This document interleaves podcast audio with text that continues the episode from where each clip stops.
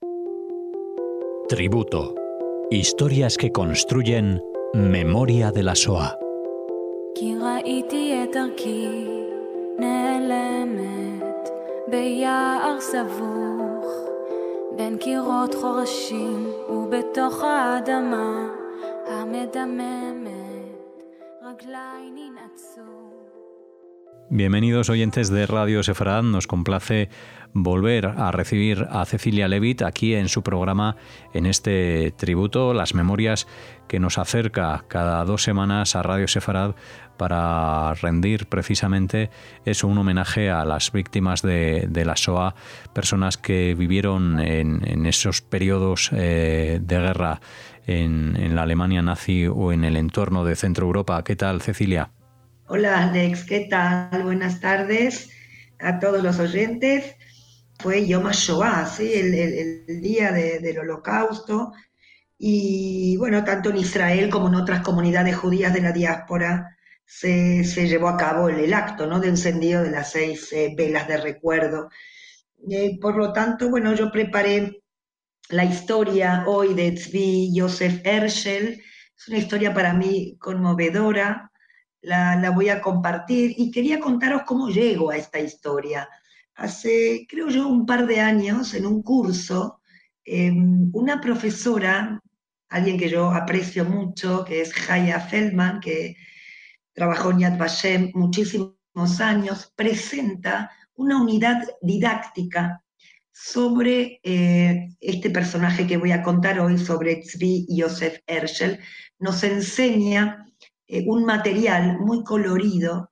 Eh, yo no conozco la historia, pero inmediatamente me acerco al material, que lógicamente años más tarde ya pude utilizar. Pero para ir uniendo todas estas historias y que nos queden con mayor caridad, voy a empezar eh, a contaros quién es Tzvi Josef Herschel. Tzvi nació el 29 de diciembre de 1942 en Svol. Era una pequeña ciudad de los Países Bajos. Allí vivían aproximadamente 800 personas. Sin embargo, en Holanda viven 140.000 judíos que van a representar cerca del 1,6% de la población. Es hijo único, es el hijo primogénito, su padre se llama Nico, su madre Amy, Ambos son profesionales, Nico es un contable y su madre también trabaja para una empresa de traductora. Alemania invade Holanda en la madrugada del 10 de mayo de 1942. Y tras cuatro días, eh, bueno, el ejército holandés se rindió. Y una vez que ya los alemanes entran a Holanda, ya eh, impusieron una política antijudía muy, muy severa. Por ejemplo, los empleados públicos judíos ya fueron despedidos de sus puestos de trabajo. Al mismo tiempo se elaboró una meticulosa lista de la población judía. Ya se prohibió la publicación de periódicos eh, judíos y ya se adoptan medidas como, bueno, muy severas respecto de lo económico, de lo cultural y también de lo social. En mayo del 41, en Ámsterdam, en Ámsterdam viven 880.000 judíos y ya se van a establecer lo que llamamos barrios judíos. Se van a delimitar algunos sectores de Ámsterdam para poder llevar allí a los judíos. Esto no lo van a llamar guetos, lo van a llamar barrios judíos. A partir de 1942 todos los judíos de Holanda ya reciben la orden de trasladarse al barrio judío. Atención porque nuestro personaje Tzvi nace en ese mismo año, en 1942. Podríamos decir que nace en el momento más eh, oscuro de la guerra en Holanda. Los padres de Tzvi fueron a vivir en estos barrios, en estos guetos de Ámsterdam. Los judíos ya de Ámsterdam, desde el gueto o desde estos barrios, van a ser trasladados a campos de tránsito. El más conocido es el campo de tránsito de Westerbork. Los padres de Tzvi intentan bueno, escapar o conseguir alguna manera, ¿no? De, de escapar a este destino, pero esto les fue absolutamente imposible. Por lo tanto, los padres mm, entran al gueto, pero deciden entregar a su hijo a personas no judías. Va a ser su padre Nico que va a contactar a la esposa de su jefe, la señora Schwenke, que ésta va a aceptar ir hasta el barrio judío a llevarse al niño, al bebé de solo tres meses. Es así como la señora Schwenke va a ir con su hija, Tina, que tiene 17 años. Esto va a ocurrir en abril de 1943. La señora Schwenke con su hija Cristina van a llegar al gueto de Ámsterdam para sacar a Tzvi de esa, bueno, terrible situación. Y va a ser Cristina, Tina, que recibe al niño como si fuera una joven madre. Y así van a regresar a su hogar, a Oosterbeek. Oosterbeek se encuentra en el este de Holanda.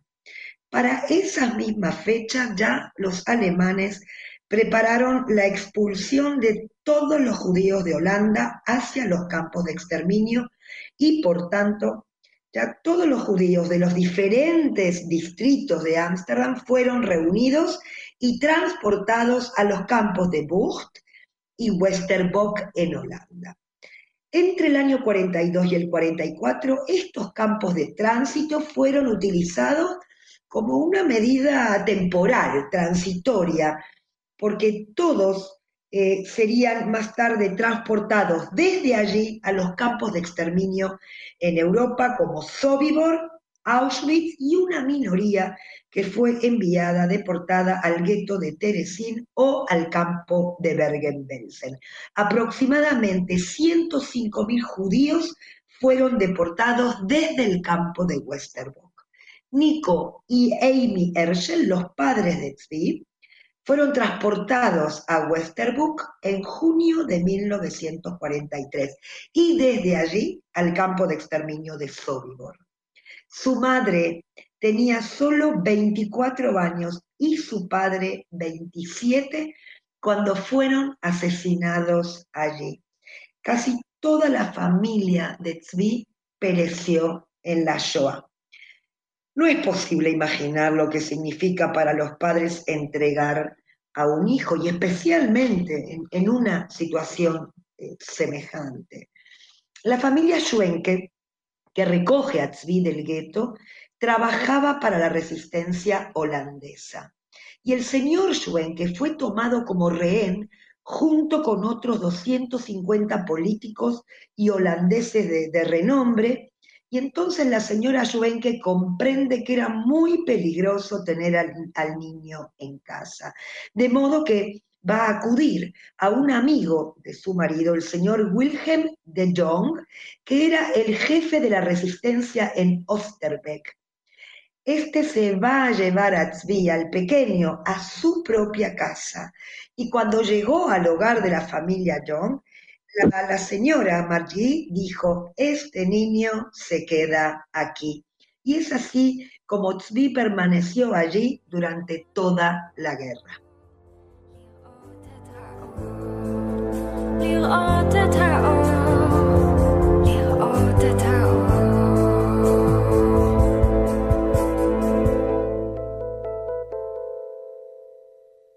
La familia John tenía cinco hijos y también ocultaban en la casa a un adolescente judío. El riesgo que, asumieron al ocultar a judíos era en esos tiempos tan grande como el mismo hecho de ser judío. Y, y su destino podía ser el mismo, no solo para uno de ellos, sino para toda la familia.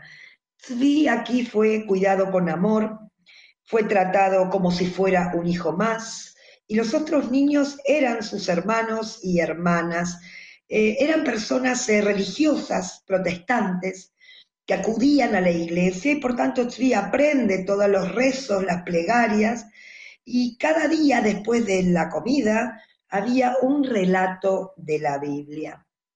Ya en septiembre del 44, un, un planeador aterrizó cerca de la casa de la familia Young y comienzan los bombardeos, se escuchan explosiones, toda la familia baja al sótano de la casa a esperar y una bomba cae sobre la casa de la familia y esta se derrumba y se incendia. La familia logra salir fuera. Se viven, por supuesto, momentos muy duros, pero la familia logra salir ilesa y a lo largo de dos semanas van a vivir en diferentes sótanos hasta que más tarde van a ser evacuados a Spalingburg, cerca de Ámsterdam. En mayo del 45 ya Holanda fue liberada por los canadienses, que ellos, eh, bueno, llegaron en sus jeeps. Zvi junto a su familia adoptiva salen a la calle, Zvi en los hombros de su padre, ya tiene tres años, todos cantan, bailan con muchas banderas holandesas. En mayo del 45, ya cuando Alemania firmó la capitulación, Holanda quedó libre de la ocupación alemana. Entonces, al acabar la guerra, la única sobreviviente de la familia de Zvi fue la abuela Rebeca. esta abuela fue hasta la casa de la familia John a llevarse a Zvi. Se llevó al niño de la familia de sus salvadores, la abuela Rebeca quería educar a su nieto en un hogar judío. Y de esta manera, podemos decir repentinamente, Zvi pierde a su familia adoptiva y se va a establecer en Rotterdam junto a su abuela. Fueron años muy difíciles para Zvi.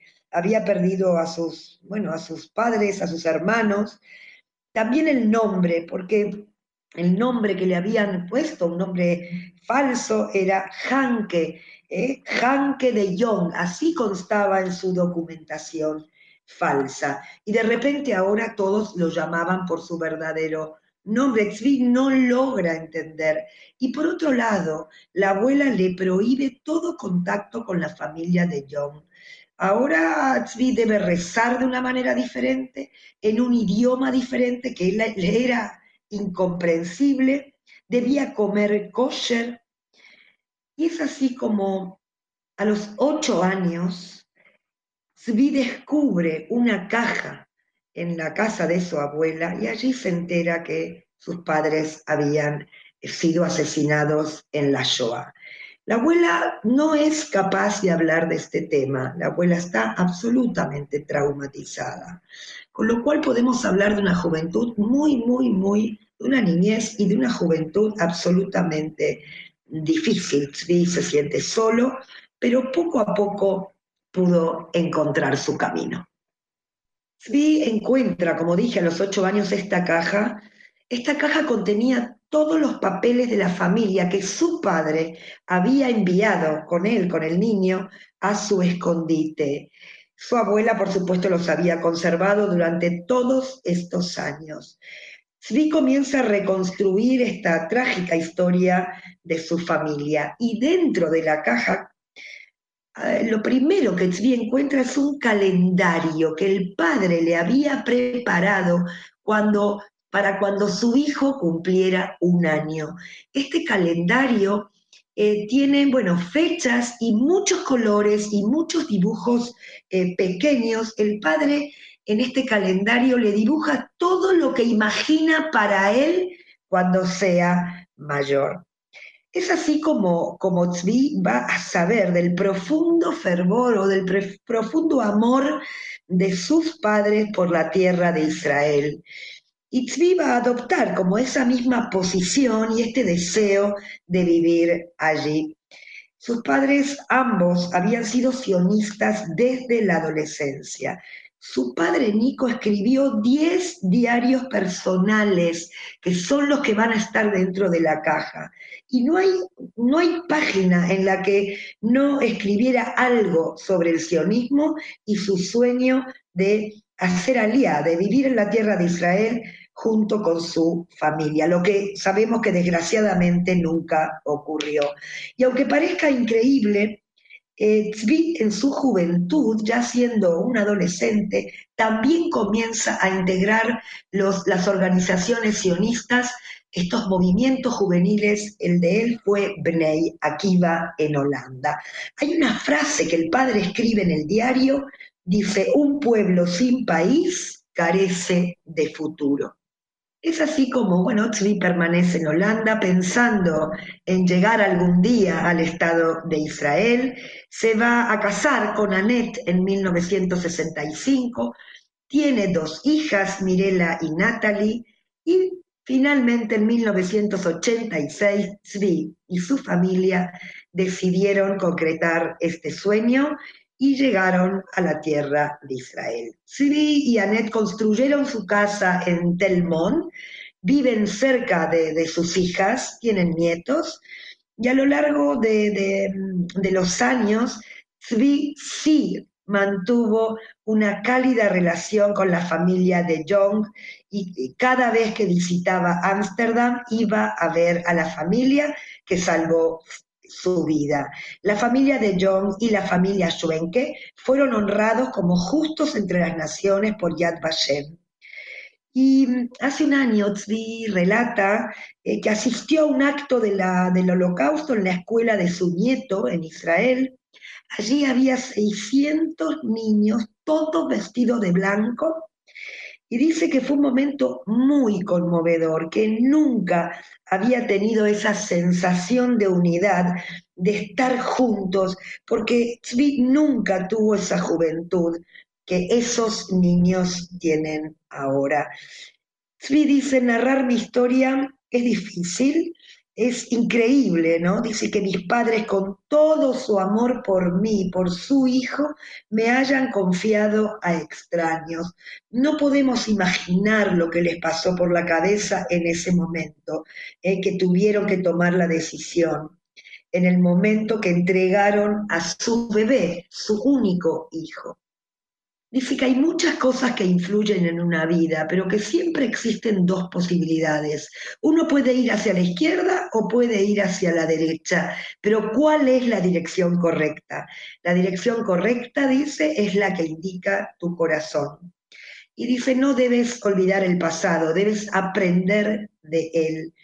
Y por último dice, si queremos vivir en un mundo mejor para la próxima generación, hay que detener la discriminación y hay que comenzar ahora. Quiero contaros que hoy hablé con Zvi. Zvi habla inglés y estuvimos bueno, en una especie de conferencia junto con eh, profesores de inglés en mi colegio. Fue muy interesante escucharlo, me contó algunos detalles y también me contó acerca de esta unidad didáctica. El calendario que él encuentra hoy es un material eh, con el que contamos los profesores para trabajar con nuestros alumnos. Yo me voy a despedir con un abrazo para toda la familia de Tzvi, para su mujer, para sus hijos, para sus nietos. Em, quiero poner en valor la familia Schwenke y la familia John, ¿no? Por este riesgo de salvar y de esconder eh, a, a, un niño. Y, mm, y siempre existe, como digo, esta posibilidad de desmarcarse. Con esto me despido y un abrazo grande. Pues gracias como siempre, Cecilia, por regresar con los oyentes de Radio Sefarad aquí a tu programa, este tributo con estas historias que continúan construyendo memoria de la SOA, en este caso la de Svi Joseph Hersel, que nos has acercado en este mes de abril. Te esperamos en la próxima edición dentro de dos semanas, ya en el mes de mayo. מכל כאביי, מכל בדידותי.